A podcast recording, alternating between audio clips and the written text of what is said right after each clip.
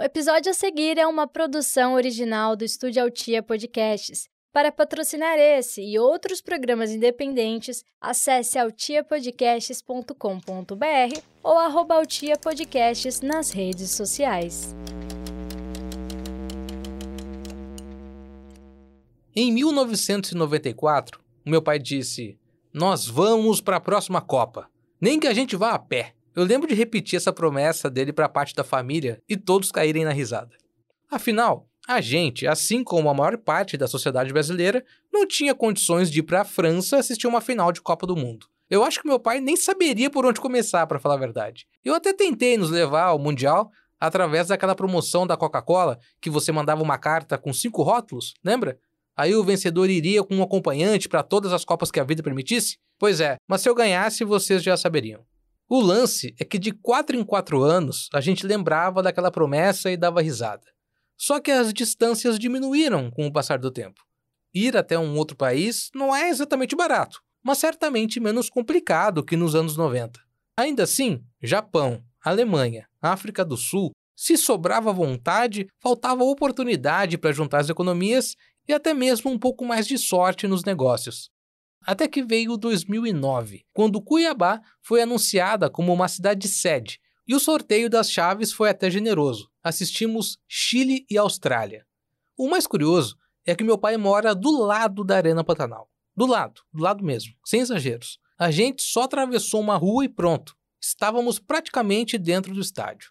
Antes do jogo, a gente tirou uma foto e eu publiquei no Facebook. Só no final daquela noite, já em casa, que eu vi um comentário da minha irmã. Ela, que foi testemunha daquela promessa do pai lá em 94, comentou: Que legal, a Copa do Mundo foi até vocês. E eu acho essa uma das coisas mais bonitas que eu já li na minha vida. O gol de Copa de hoje é de Bom Sejur, o terceiro do Chile na Austrália, naquele final de tarde de sexta-feira em Cuiabá. Sánchez, sempre Alexis, Sánchez, el Pipe, Gutiérrez, sempre Felipe, acá está Gutiérrez, pelota para Pinilla. Era el gol chileno, tapó el portero, Bosellur abajo, golazo, golazo, golazo.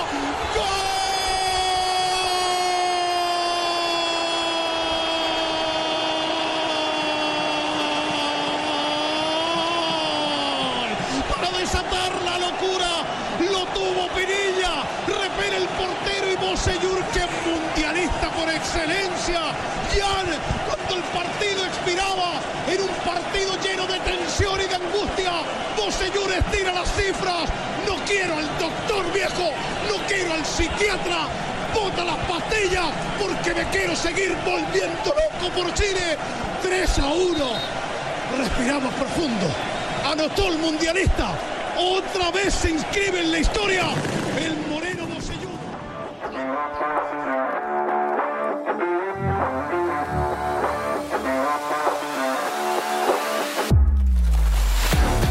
muito bem, sejam bem-vindos a mais um Falta Muito para a Copa, a nossa contagem regressiva para a Copa do Mundo de 2026. Eu sou Fred Fagundes e a gente chega hoje ao nosso nono episódio.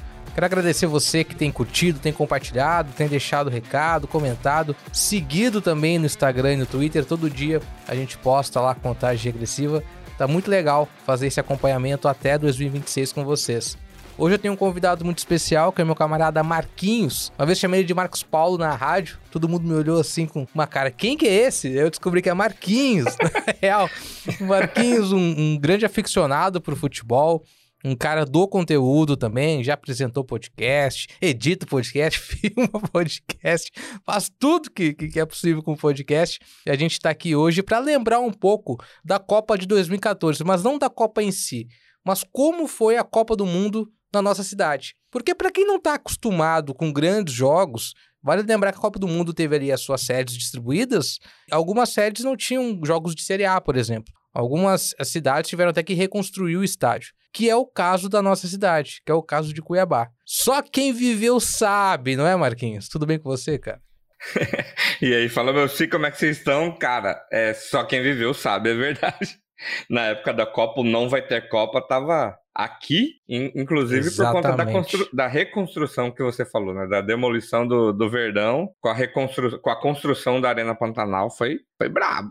É, é assim, a gente, é, recapitulando assim aquele momento político do país, havia uma um debate muito grande sobre a importância da Copa do Mundo para o Brasil, a crise econômica que a gente vivia no momento, até mesmo política. Apesar da Copa do Mundo ter sido confirmada no momento que o Brasil já tinha uma estabilidade econômica que, que, não, que não teve há muito tempo e não tem hoje, mas a distribuição das sedes, as negociações e também a necessidade da construção das arenas, isso criou um debate muito grande da distribuição dessas verbas, né, Marquinhos? Então você tinha ali um, um estádio que aparentemente estava perfeito para a Copa, mas pro tal padrão FIFA que tanto se repetiu em 2014, a gente entendeu que não, o, a FIFA quer de fato que uma Copa do Mundo no Brasil tenha a mesma estética que uma Copa do Mundo na África do Sul ou na Alemanha. E aí aconteceu de alguns estádios serem reformados, outros é, foram abaixo, que é o caso de Cuiabá, né? O, o, antigo governador José Fragélio Verdão, que é um estádio muito parecido com o Barradão é, em Salvador.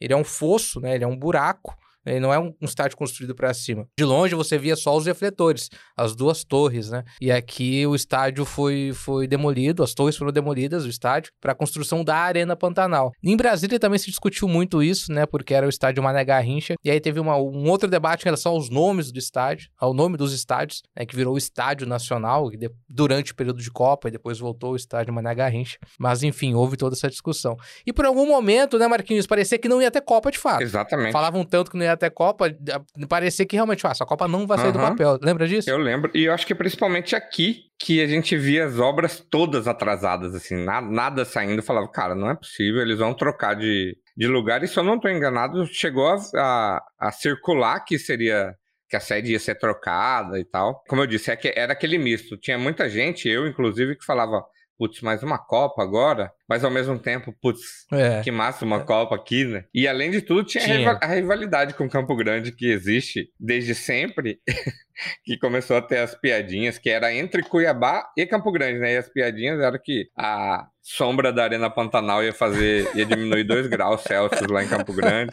Essa, essa era a parte legal da, da, das coisas que, que surgiram, mas a gente viu que tinha muita coisa, muita tinha, coisa tinha, errada, né? Tinha. Muita coisa errada que aconteceu. Num, numa questão de logística, talvez Campo Grande fosse mais interessante do que Cuiabá para sediar a Copa do Mundo. É, além do turismo, de a maior parte do Pantanal, é, que está distribuído ali em Mato Grosso, Mato Grosso do Sul, é, Bolívia e Paraguai, a maior parte está realmente no Mato Grosso do Sul. Você tem ali uma distância é, bem menor da capital de São Paulo, né, de Campo Grande para São Paulo, e o lado político falou mais alto naquele momento. É, nós tínhamos um ex-governador que tinha uma influência muito grande no governo do PT, né, que foi inclusive ministro da Agricultura, né, que foi o Blairo Maggi, e ele, enfim, é um grande negociador, acabou colaborando muito para que a Copa do Mundo viesse, de fato, para Mato Grosso, por meio né, de, um, de, um, de uma propaganda do Estado que, que foi muito bem feita naquele momento. Foi muito bem feita, realmente. E aí nós ganhamos Campo Grande. Eu lembro que eu estava num ônibus, cara, indo para o Festival de Gramado, em 2009, e aí alguém falou, alguém, eu vou até lembrar, Marina Barata. Olha só. A Marina levantou e falou: galera, é o seguinte, pegou o celularzinho, alguém mandou SMS para ela na época. e falou: a Copa vai ser em Cuiabá. Foi anunciada que a Copa vai ser em Cuiabá. E foi uma festa, realmente. Ah, e assim, foi uma. E a, gente não sabia o que seria a Copa em Cuiabá. A gente sabia, assim, vai ser legal. Eu tô arrepiando de você falar, eu lembro, tendo a sensação de novo, assim, sabe? Cara, e tem um vídeo que mostra. Vou até. Vou pôr esse vídeo agora aqui. Vou pôr um trechinho no Spotify e o um vídeo no YouTube. Uma reportagem da filiada da Globo mostrando a, a comemoração na Praça do Chopão, que é um ponto bem, bem popular aqui em Cuiabá. Para ver e ouvir o resultado do telão, sintonizado na TV Centro-América, valeu até sair do chão, subir na árvore. Valeu também o aperto de todos os lados. Quem sempre confiou na força de Cuiabá na Copa do Mundo jamais vai se esquecer desse domingo. Cuiabá. Cuiabá. De repente, aquelas caras preocupadas se foram. Entrou em cena o grito de alegria, de desabafo. Era o alívio por uma espera angustiante. Dá mesmo para chorar. Como é gostoso dizer Cuiabá, cidade da Copa. Eu sabia, eu tinha certeza absoluta. Eu me arrepiei tudo. Fiquei arrepiada dos pés a gente não sabia o, o, que, que era ter uma Copa do Mundo em Cuiabá. Porque, por um lado, os comerciantes entendiam: olha, vai ser bom para a economia local, para o turismo, para a rede hoteleira. Por outro lado, o pessoal da, da construção civil também viu a oportunidade de ganhar muito dinheiro com as construções.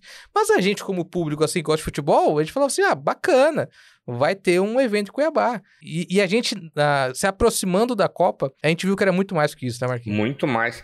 E eu acho que a gente foi ter, de fato, a noção do que era Copa quando, quando a Copa começou mesmo aqui em Cuiabá, assim, quando veio o primeiro jogo. Porque eu lembro que é, isso da rede hoteleira, todo mundo é, se falava muito, tem que aumentar a, a rede hoteleira, a quantidade de, de quartos disponíveis e tal eu vou falar por mim, né? Eu não tinha noção de que seria daquela forma. Eu trabalhava ali próximo a, a Miguel Sutil, que é uma avenida, para quem não é daqui, é uma grande avenida daqui, tipo a perimetral. E aí a gente saiu pro almoço e tinha engarrafamento de chilenos, que era o primeiro jogo aqui. Mas muito chileno, muito, muito, muito nos carros, assim, numa van que imagina dentro da van, assim, uma treliche, uma beliche de três, assim, que cabia só a pessoa deitada, assim, ela era embalada dentro do... ela ficava quase embalada a vácuo. E eu fui vendo aquilo e fui, fui tendo a noção do que era a Copa do Mundo. Para mim, Copa do Mundo era assistir na televisão, até então. E aí ter ela aqui foi além, assim, no sentido de é. ver que as pessoas é. se deslocam para ir para a Copa do Mundo, assim, sabe? Os chilenos aproveitaram muito a questão geográfica, né? Tipo, de ser uma Copa do Mundo da América do Sul depois de tantos anos, Sim. né? Porque, pô, não é, não é fácil, né? Você cruzar um oceano para assistir uma Copa do Mundo. Então, muitos aproveitaram essa oportunidade. Exato. Apesar de Cuiabá, do Mato Grosso, não ser tão no próximo do Chile, né? Mas uhum. muitos aproveitaram e foi o jogo de abertura, né? O jogo da, da Arena Pantanal. O primeiro jogo da Copa do Mundo da Arena Pantanal foi um Chile e Austrália. E ainda assim, tinha australiano, até o Hulk Jackman tava aqui, lembra? Tava, tinha. Eu, eu, gosto muito do samba. Eu lembro de chegar no Chorinho pós. pós Chorinho era uma casa de samba que tinha aqui pós jogo, e os australianos estarem lá. com a garrafa, a gente é não é acostumado de segurar a garrafa de 600 ml na uhum. mão e tomar como uma long neck. Eles tomando assim, mas muito australiano, só que nem se comparava com a quantidade de chileno que tinha também. Cara, Chile foi um absurdo. Foi um absurdo a quantidade de chileno que tinha. E, e tem umas histórias assim, tipo, minha madrinha hospedou três chilenos na casa dela que ela encontrou na rodoviária e, sabe, umas paradas que os caras vieram, Sim. seja o que Deus quiser, a gente vai Não, se achar. Tá, a maioria achou. E aí achou. achou minha madrinha que, que, que acolheu. Cara, e, e eu lembro do jogo do Chile, pra Copa do Mundo, assim, eu comprei um jogo no escuro, assim. Depois comprei um pra ir com minha mãe, escolhendo. E aí eu não tinha os outros dois. Aí eu ganhei e o outro eu fui pra porta do estádio tentar comprar. Mas no dia do jogo do Chile, que era o que eu tinha comprado as escuras, eu arrepio agora de lembrar, assim, cara. É uma sensação que eu não tava em Cuiabá, que eu tava no Chile. Para mim o jogo era no Chile. Eu lembro que eu tava atrás do gol e eu sou emotivo por natureza, assim, tipo, eu choro com o Luciano Huck entregando a casa. Mas na hora que eles começaram, que o, o, o, hino, eu não sei se foi a primeira vez que eu tive essa sensação. No estádio, sim, mas de ver a pessoa continuando, a, a torcida continuando o hino pós o, o sistema de som. Cara, aquilo foi um. Eu tô querendo chorar agora. aquilo foi um absurdo para mim, assim, cara. O, a paixão que aqueles caras estavam sentindo, assim, a emoção que eles estavam sentindo, eu achei animal. Sem contar que qualquer esquina que você ia, tinha alguém gritando tititi, lelele, viva Chile. Essa, essa, essa questão do, do pessoal curtir a cidade também tem muito dessa cultura nossa de ser um pouco mais liberal nesse sentido é, do entretenimento noturno, principalmente, né? Então, uma coisa que eles inspiravam muito, os chilenos e os australianos, era realmente beber na rua, que é algo que é proibido lá, né?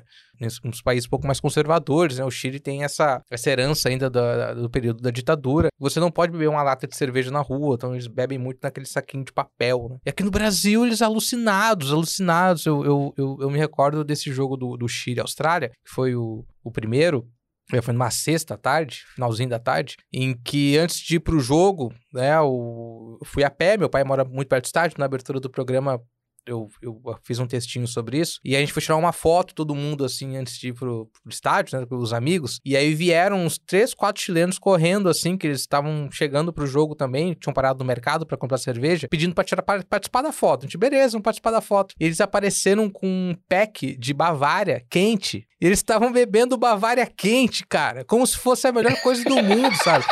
E assim, infelizmente eu não tenho mais essa foto, mas a foto são os, os chilenos felizes e os amigos olhando pra eles assim. O que, que vocês estão fazendo? Vocês vão, passar, vocês vão passar mal, sabe, cara? Por que, que, que vocês estão fazendo, isso? com vocês, velho? Eles, não, é boa, é boa. Eu falei, não, não é boa, não. Alguém deve ter vendido pra eles a melhor cerveja do Brasil. A Bavária, nem sei se Né? existe a Bavária.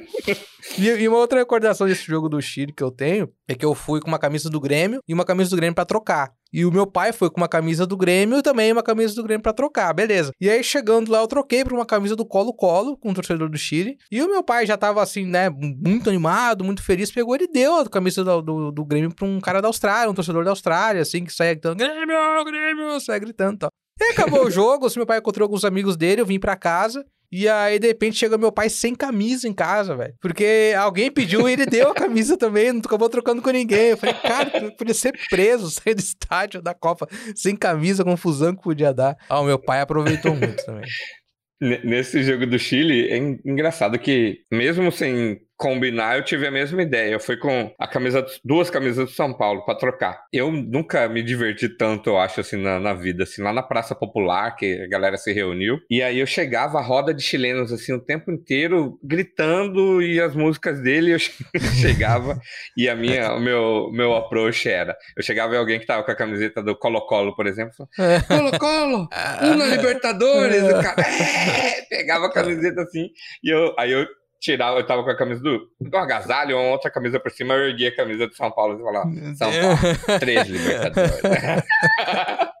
e aí troquei com, com algumas pessoas, assim, e, nossa, foi muito, foi, Foi. É, é, é, foi um absurdo, assim, de, de, de diversão É, não, foi, na foi. cidade, assim. Assim, é, é legal você falar essa questão da emoção também. O meu pai, que mora ali perto do estádio, hoje ele se emociona ainda falando do- do- da Copa do Mundo, porque como ele diz, cara, parecia que a gente não tava é, é, vivendo a vida normalmente, assim, sabe? Parece que tudo parou no tempo e era um grande sonho. Porque a gente acordava na televisão, tinha futebol, né? Passando da frente de casa, as pessoas indo pros jogos, né? Tu ia no mercado, tinha os colombianos, depois os japoneses que vieram pro, pro segundo jogo. Ah, íamos nos jogos, aproveitávamos e tal, conhecíamos pessoas, reuníamos os amigos em casa para assistir os jogos. Foi aquele mês, assim, em que tudo de errado que aconteceu na preparação da Copa, aí você citou até as obras, tem obras da Copa, até hoje não foram entregues em Então, Cuiabá. tem, tem obra da Copa que não foi entregue e tá sendo demolido o que foi feito. Pois é. Então, ah, parece que ele tudo. ah, O tempo realmente parou e teve essa, essa, essa coisa maluca da Copa do Mundo, em que. Pra gente que é um pouco mais politizado, é, é, é difícil até é, é, não passar pano pra nós, tá ligado? Tipo assim, cara, é, eu não me arrependo. Eu não me arrependo. Sabe, ah, eu curti aquilo, assim, puta, foi muita coisa errada, foi, mas olha, eu não me arrependo porque aquilo que a gente viveu, a real, é, é- dificilmente uma outra geração vai viver, ou pelo menos com quem a gente convive, uma outra Copa do Mundo no Brasil. Ou pelo menos daquela maneira. Porque era, era uma transição. Futebol já, já tava, assim, arena- arenalizado, né? Nas arenas e tal. Mas, mas, mas era, uma, era uma transição ainda, assim, de... Não sei, da maneira como a gente consumiu o futebol, um pouco, pouco menos artificial, por causa das redes sociais, aquela loucura de número, de quem é bom, de quem é ruim. né, Essa briga do quem é grande, quem é pequeno, quem é melhor, quem é pior. Acho que essa discussão não existia, entendeu? Era, era, aquela coisa era muito mais é, pontual, de curtir aquele momento da Copa do Mundo. E isso se arrastou naquele período. Se falava muito do legado da Copa. Qual que vai ser o legado que a Copa vai deixar? O legado que a Copa deixou pra mim é estar oito anos, né? Nove anos depois, ainda lembrando da Copa do Mundo e me emocionando e descobrindo coisas, assim, descobrindo histórias, né? Que é o que a gente tá fazendo no programa de hoje. Aí depois eh, desse Austrália e Chile rolou um Colômbia e Japão. Colômbia e Japão não foi o último jogo? Ah, não, é verdade. É, depois rolou um Rússia É. e Coreia do Sul. Rússia e O Coreia do Sul. sorteio, muita gente criticou, mas o sorteio foi, foi até generoso com o Cuiabá, cara. Foi? Não foi? tão ruim, não. Assim, né? Tipo, teve, teve um Japão e Colômbia, teve o gol mais. Não, não foi o gol mais bonito da Copa, eu acho que foi. Acho que foi o mais bonito do Rames. Foi, foi o gol mais do ano, se não me engano, que ele ganhou Puscas. Se não me engano, o gol, gol do Ramos ganhou Puscas, inclusive. E foi quando o Mondragão bateu o recorde. Pois é, né? que ele pegou o filho. Com 43 É, não, anos. tem, ah, ah, e foi, foi, foi realmente bem generoso com, com o Cuiabá esse sorteio. Aí teve esse Rússia e Coreia do Sul. Você chegou aí nesse jogo? Eu só fui num. Eu só fui no Chile e. Austrália. Eu fui em todos. Rússia e Coreia do Sul foi o que eu ganhei da minha prima. E aí eu fui, cara, peguei um. O meu lugar era na- no- atrás do gol, no último, lá em cima, assim, na- no segundo andar.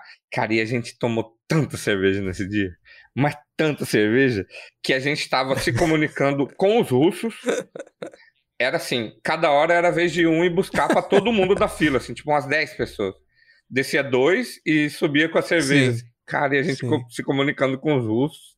E foi uma cachaça amuada, cara. O, o cachaça foi, foi um a um, eu acho, o jogo. Aí depois teve um, um Nigéria e Bósnia, que foi o jogo que o Adnet veio assistir esse jogo. Esse, esse foi o que eu comprei pra ir com minha mãe. Eu, minha mãe gosta de futebol, torcedora do Corinthians. Eu tinha comprado o meu e depois eu fiquei com aquela pulguinha na, atrás da orelha. Eu Falei, putz, comprei o meu e não vou falar pra minha mãe aí, cara. Eu morava com ela ainda e comprei esse. Ela foi comigo também, adorou a, experiência de ir pro estádio. Ela se maravilhou desde que minha madrinha é, acolheu a pessoa lá, sabe? Ela, acho que nessa hora também virou a chave dela. Ela falou, meu Deus, tá, É. tá o mundo, né? Vindo pra cá. É, assim, é, então. é- é uma coisa meio provinciana nossa ainda, assim, tipo, das pessoas gostarem de onde a gente mora, né? Porque tava todo mundo assim em festa, então tudo, tudo era bonito, tudo era legal, tudo era lindo, maravilhoso. E você se sentir orgulhoso daquilo, né? Você encontrar as pessoas, pessoas elogiando onde você mora, e feliz onde você mora, principalmente, né? Porque nada é pior do que você encontrar um turista e a pessoa tá, tá, tá, tá de mal com o lugar onde você vive, né? Você se sente meio culpado por aquilo, né? mesmo sabendo que não tem culpa nenhuma. E a gente tem isso, né? A gente fala mal do lugar, mas ninguém Ah, pode não. falar mal daqui. Não, e a gente quer ajudar. Isso é muito nosso do brasileiro, né? Tipo, não, vamos resolver e tal. Vamos, vamos ver como é que a gente pode arrumar, como é que a gente pode ajudar. Aí na sequência teve esse último jogo, né? Que foi o jogo da fase de grupos, que acabou sendo o jogo mais aguardado depois do, do Chile e Austrália, que foi o Japão e Colômbia, né? Que, que você citou que você foi também. Esse, esse teve um, um- um grande movimento de pessoas de Cuiabá desesperadas pra ir, porque Eu. to- é, todo mundo viu que era massa, né? Todo mundo Aham. viu que, que, porra, é legal essa tal da Copa do Mundo. E, e também aquilo que eu comentei antes, aquela culpa, ela passo, tinha passado. Que tinha um sentimento de culpa de muita... Não tava lembrando É, daquilo, tinha um né? sentimento de culpa de muita gente, assim, ah, não, a Copa do Mundo tá tudo errado, corrupção, não sei o que lá. Ainda tinha lembrança da Copa das Confederações, que tiveram as manifestações de 2013. Não, não pode ter Copa, não sei o quê. E só que tava todo mundo tão feliz, todo mundo curtindo, todo mundo animado, aquela atmosfera absurda, que quem não comprou ingresso pegou e falou assim, não, eu preciso ir pelo menos num jogo. E esse Japão e Colômbia acabou, acabou sendo um, um baita de um jogo, né, que eu queria golaço do Rames, né, que foi realmente o gol que ganhou o prêmio Puskas no final do ano. E a Colômbia se classificou. E nesse jogo foi. Eu, eu era um dos desesperados, porque eu já tinha ido, é, como eu disse, a três jogos, né? Tinha ganhado um e comprado dois. E aí eu fiquei, falei, putz, mas se eu fui em três, eu não vou no último, cara. E aí um dia antes eu lembro que eu falei, eu fiquei com isso na cabeça. E aí um dia antes, saindo, de, saindo do trabalho, eu passei no banco e saquei 250 reais. Aí eu falei, esse é o dinheiro que eu tô disposto a pagar por um ingresso. Quando eu tava saindo, um cara deu com a mão pra mim de mochila, um, um, é, japonês, né? é, Uhum. Oriental, mas japonês porque era o jogo do Japão. E aí, ele, cara, ele não falava nada em português. Eu falo nada em inglês, assim, eu às vezes entendo, mas. E aí ele tava querendo uma carona, porque ele queria comprar um, um pincel atômico, uma canetinha dessa para escrever e uma cartolina para escrever um recado pro jogador. Eu peguei esse cara, pus no meu carro, levei no centro da cidade, compramos, aí depois perguntei se ele queria ir, ele não, não sei se ele, depois dali ele ficou meio com medo, ele não quis ir ju- junto pro estádio não. E aí eu parei o carro sem ingresso. E fui, na hora que eu desci do carro, eu vi uma pessoa chegando e entregando o ingresso para um, pra uma outra, assim, e falando, não deu certo. E eu já colei nesse cara. Aí a gente foi conversando, era um senhor, e ele, ah, você já tem ingresso? Falei, não, tô, tô procurando, o senhor, o senhor tem para vender? Ele falou, tenho, mas eu quero 450 reais. Eu tava com dinheiro no bolso, assim, né? eu tirei do bolso e mostrei a nota, assim, pra falei, não, eu quero, mas eu tô disposto a pagar só isso aqui, mas eu não tô negociando com o senhor, não, eu só tô dizendo, agradecendo e, e vamos indo. Aí fomos conversando, quando chegou nas... Perto das barreiras ali, quando só podia passar quem tinha ingresso, ele virou para mim e só falou assim: Nós não vamos brigar por causa de 200 reais, né? Metade do Eu negócio. falei, falei, eu não. Aí ele vendeu o ingresso para mim. Ele era 60 a mais, né? eh, Já tinha prioridade. Fiquei na fila e ele passou. Aí ele passou cinco minutos, alguém bateu no meu ombro. Era ele de volta e falou: Não, eu sou prioridade, mas eu tenho direito a um acompanhante. Tem um acompanhante. E aí me levou pra lá, eu entrei com ele, a gente ficou bebendo junto. E aí, só pra. Eu sei que tá se alongando, mas nesse mesmo dia teve uma outra história dos, colom- dos colombianos também que, assim como os chilenos, tinha muito colombiano aqui tinha, na, na Tinha bastante. Ele, eu lembro deles cantando, mais uma vez, somos locais no Brasil, assim, a torcida inteira cantando. E um cara que não parava de chorar do meu lado, assim. Aí eu, que isso, cara? Do mesmo jeito da Rússia. A gente descia para comprar cerveja um pro outro. E aí esse cara não parava de chorar. Eu comecei a conversar com ele. E ele tava chorando, emocionado, porque ele não tinha dinheiro para ir pra Copa. E aí os amigos vinham, e vinham três amigos. Aí os amigos falaram: Ó, vamos fazer o seguinte. É, você vai, a gente compra teu ingresso e banca tudo. Mas aí a gente só vai pedir se você dirija.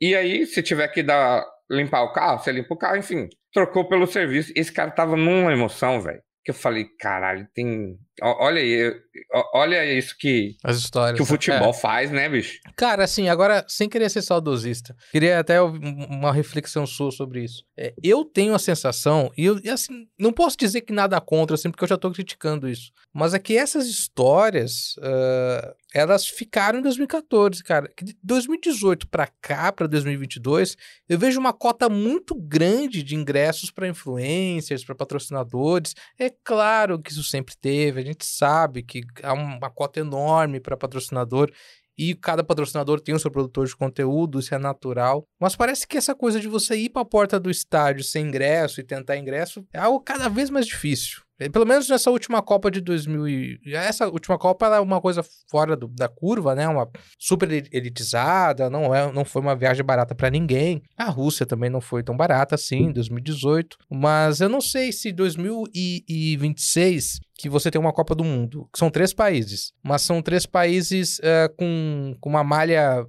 viária bem tranquila, inclusive, para você se deslocar. Tenho certeza que muita gente vai fazer viagens longas de carro nos Estados Unidos, para ir nas sedes, etc e tal. Eu adoraria que histórias assim se repetissem, sabe? De você pegar e tentar ir, cara. Você ir para a porta do estádio para curtir e às vezes dá certo, você acaba comprando ingresso.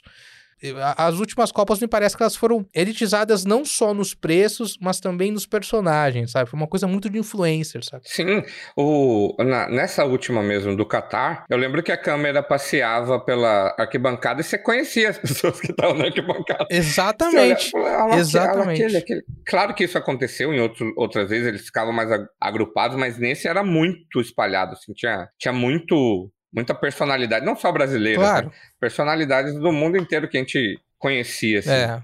E eu acho que tem acontecido cada vez menos isso mesmo. E eu acho que eu, eu confesso que a, a, essa próxima Copa é uma Copa que eu quero tentar ir. Todos os jogos, é, quase ninguém vai, mas eu quero tentar ir para essa Copa, porque eu nunca, a gente, Maria e eu nunca saímos do, do país também. A gente quer aproveitar para isso. E eu acho que tem mais essa cara, tipo a Copa que foi no Brasil, assim, que é as pessoas se locomovendo também de, de carro e tal. Eu acho que, que tem essa, tem tudo, não sei se é vontade que, que isso seja, ou que, que, que tem tudo para ser mais desse jeito mesmo. Assim. Eu também acho, eu também. Eu acho que as duas próximas Copas, essa de 2026 e a de 2030, se de fato se concretizar que a Copa vai ser na América do Sul, vão ser muito viáveis pra gente, menos difíceis pra gente ir, né? Pra gente curtir. Porque você vai ter uma Copa do Mundo de 2030, ao que tudo indica, no Uruguai, na Argentina, no Paraguai e no Chile. Cara, vamos combinar que é perfeito, né, bicho? Uhum. É maravilhoso, cara. É uma pena Vai que não ser. cabe o Brasil no meio ali, né? Mas é espetacular, cara, uma Copa assim. Imagina, tipo, você sair num grupo. Tá, o Brasil vai jogar num Paraguai, que seja, no Uruguai, ou na Argentina, ou no Chile. Uhum. É, é, não digo que é fácil, assim, mas é bem menos complexo do que se a Copa for no concorrente, que é Espanha, Marrocos e Portugal. E eu achei que a Copa do Catar, claro que por inocência minha, quando foi anunciado como seria a Copa, eu falei, putz, vai ser uma Copa muito legal de ir, que se você quiser, você vai em todos os jogos. Só esqueci que era no Catar, né? E, É e- e porque ali foi, não sei se acontece de novo uma desse jeito, assim, que tá tudo muito próximo os, os estádios um do- dos outros, assim. é muito difícil. Teve, teve gente daqui que, que foi em todos os jogos, né? Teve, teve, teve gente. teve- Eu até, episódio passado eu até comentei, eu ia conversar com a Gabi Martins.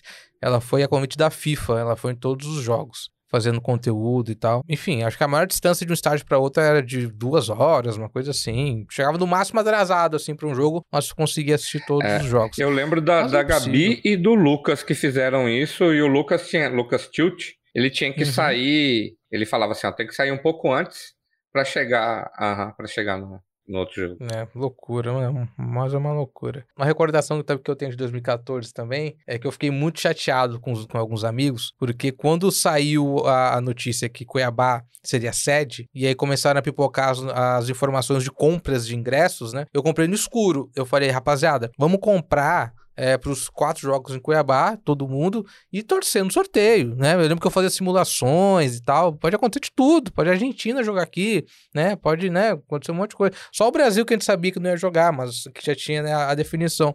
Mas a Argentina pode jogar aqui. E todo mundo riu. Falou, não, não vai ter Copa. Todo mundo que eu falo assim, né? Uns três, quatro amigos. Não vai ter Copa e tal, esquece disso. Eu comprei. Comprei só da, da- do primeiro jogo. A hora que for se aproximando, saiu todo mundo desesperado pra comprar os ingressos. Eu não perdoo eles até hoje por causa disso. Era pra ir todo mundo no jogo. Era pra ir todo mundo no jogo. No mesmo jogo, né? Junto. É, e foi, acabou que foi todo mundo separado, assim, sabe? Uhum. E ficou cada um num canto. A média de ingresso na época, eu assisti atrás do gol também, que era o mais barato, inferior atrás do gol. Era 270 reais, Uhum. tava dando uma pesquisada aqui. Eu- Cara, é, é, é, um- é um preço de um jogo de campeonato brasileiro Sim. hoje. Num- numa arena do Grêmio, pra, num, sei lá, num- numa cadeira gold da vida, assim. Eu, eu lembro que eu saquei esse dinheiro dos 250 porque era a média que, que era dos ingressos. Eu falei, cara, vai ser isso que eu vou pagar e só. E aí eu saquei porque para eu não cair na tentação de querer passar um, um crédito, um, um débito, assim, um. É, Falei, né? não, vou com esse. Esse que é o dinheiro que eu vou entrar. Eu vou gastar isso, eu vou investir isso. Exatamente. Mas Uma- foi sensacional, cara. É, Eu tenho essa mesma sensação que você tem, assim, de não julgar, assim, de. Claro. Putz, claro que aconteceu uma caralhada de, de, de coisa, mas o evento Copa do Mundo eu queria de novo. Eu também. Porque Eu- é uma, topo, uma é. sensação. Não, eu, Eu, tenho um toparia. amigo que casou com. Ele foi voluntário na Copa, e aí veio uma menina da. Vou falhar agora de onde ela é, eu acho que é da Indonésia. E aí eles se conheceram aqui. Olha só, a menina veio de voluntária da Indonésia para participar da Copa do Brasil. Cara. Eles se, se conheceram aqui, e hoje casaram e moram lá. Filipinas, Filipinas. Isso eu me arrependo. Isso eu me arrependo de não, não, não casar, mas eu me arrependo de ter. de não ter, ter sido voluntário. Porque depois eu fui ver ali a, a galera que tava trabalhando como voluntário, parecia muito maneiro. Também era uma reclamação da época, porque, pô, é- o trabalho voluntário nos eventos esportivos não é uma cultura muito popular no Brasil. Na Europa, nos Estados Unidos é bastante. Os Jogos Olímpicos, os Jogos de Inverno, etc e tal. E quando saiu a notícia, ó, a FIFA tá captando voluntários pra trabalhar no Mundial, mas não tem. É voluntário. Voluntário Uhum. não tem salário. Uhum. E a galera caiu de pau. Falou, como assim, cara? Né? Tu vai Uhum. trabalhar pra FIFA e não vai ganhar nada, não vai ganhar nem um salário mínimo. Mas quem fez o, volunta- o voluntariado ali naquele, naquele Mundial, naquele evento, disse que foi muito divertido mesmo. E, e guarda lembranças até hoje. Sim, fizeram. No mínimo, fizeram um network Puxa. absurdo, assim, É. essa- quem, quem, quem quis fazer isso. Mas eu lembro que eu fiquei nessa mesmo, nesse mesmo pensamento, falou, mas a FIFA não vai pagar nada, nada, assim, sabe? Mas, É. Pois cara, é, parecia eu- tão eu- estranho, né? É, As boas lembranças, boas lembranças. Copa do Mundo deixou pelo menos essas boas lembranças, né? Além de Uhum. algumas obras inacabadas, a gente, a gente dá risada e se diverte né, lembrando da Copa do Mundo. E aceitaria uma outra Copa do Mundo no Brasil Oh. facilmente. aceito também. Marquinhos, meu velho, brigadão pelo seu tempo, cara, por participar desse episódio. Pessoal, pra conhecer mais do seu trampo, para o seu Instagram, qual que é? Meu Instagram é arroba experimentando por aí ou arroba eu sou o Marcos. Segue nós Ah, lá facinho. que tem, tem um monte de coisa. Eu sou o Marcos Segue com lá. U. e Fred, Marcos obrigado, obrigado pelo convite, velho. É isso, meu velho. Fiquei honrado, acompanho, acho a ideia sensacional do Fal- Falta Muito pra Copa, eu acho um- uma sacada, assim, e é legal Valeu. que você ia acompanhando, assim, você vendo, que vai rememorando. Eu tenho uma memória péssima. Hoje aqui você foi contando e vai, aí as coisas vão, quando tem alguém conduzindo, as coisas vão surgindo. E eu admiro, uma das coisas que eu admiro em você também é esse jeito de contar a história e de lembrar das coisas que eu, se eu não tiver um caderninho aqui, ó, não, não- vai nem a pau. Valeu, cara. Valeu. Valeu, valeu mesmo pelo seu tempo. Bicho, tamo junto. Rapaziada, a gente vai fechando aqui mais um Falta Muito Pra Copa. A gente volta na semana que vem, hein? E anota no caderninho igual do Marquinhos aí. Faltam 1154 dias pra Copa do Mundo de 2026. Até semana que vem. Tchau, tchau.